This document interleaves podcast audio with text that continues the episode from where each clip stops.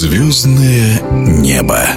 На 71-м году ушел из жизни легендарный капитан сборной СССР по волейболу Вячеслав Зайцев. За свою многолетнюю карьеру он становился чемпионом Олимпиады 80 и дважды брал серебряные олимпийские награды. Также на его счету две победы на чемпионатах мира, два Кубка мира и семь золотых медалей чемпионатов Европы.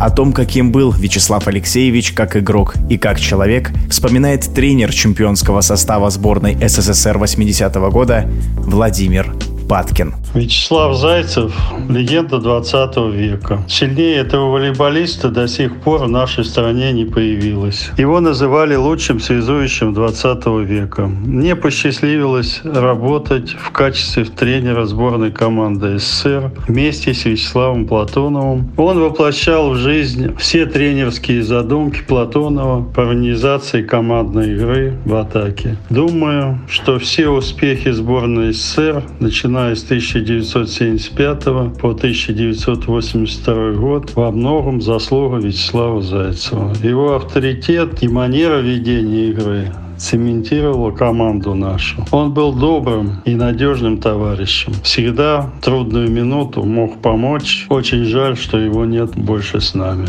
Мы потеряли самого великого игрока, которого я знал как тренер в своей жизни. Что касается организации игры, во-первых, он придумал, так было в одной командах японских, сигнализация. Он сзади показывал комбинацию. Если пальцы широко стоят, значит зона. Если кулак шаг, значит, крест комбинация, или три пальца покажет сзади, значит, это уход назад Марита. Это было здорово, потому что игроки уже знали, какую он комбинацию сейчас будет делать и кому передача может пойти в атаке. В жизни, конечно, он любил азартные игры, особенно когда мы в Японии выезжали. Вечерами их оттуда до отбоя уже вытаскивали из этих с игральными автоматами, которые были там. Если мы уезжали на две недели, то две недели в Осака, в Токио, Нагое. Вечером их можно было там найти. С одной стороны, отвлекались после тяжелых матчей. Думаю, из заводилов был по проферансу, когда было свободное время, в дороге, в поездах. Все вокруг него ребята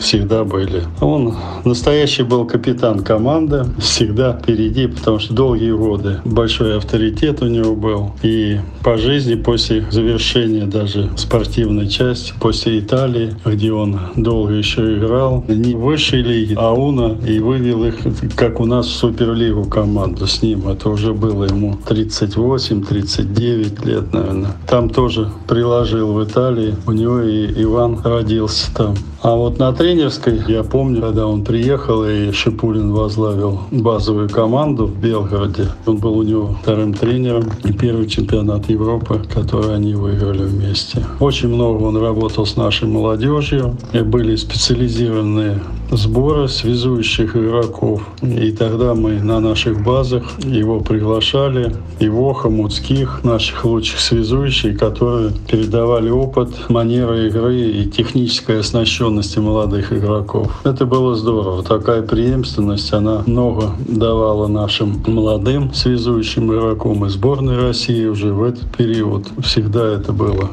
В эфире спортивного радиодвижения был тренер сборной СССР по волейболу Владимир Паткин.